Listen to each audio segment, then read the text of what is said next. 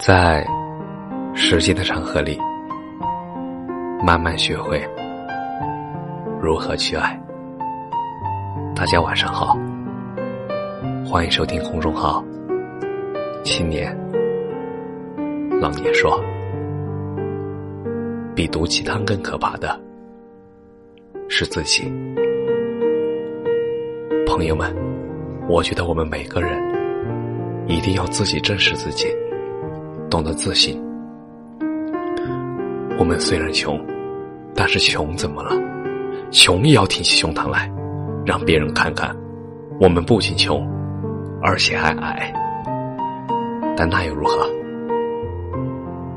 抬起你的头来，让他们知道，你不仅矮，而且还丑。丑并不重要。只要我们有一颗美丽的心，用你的言谈举止，让其他人明白，你还是一个没有内涵的人。就算我们没有内涵，千万也不要放弃。从现在开始学习，当你读够了足够多的书的时候，你会发现。自己还很笨，不要羡慕那些有钱人，他们表面上看起来很风光，其实他们私底下更风光。但是一个人如果没有了梦想，那么和无忧无虑又有什么区别呢？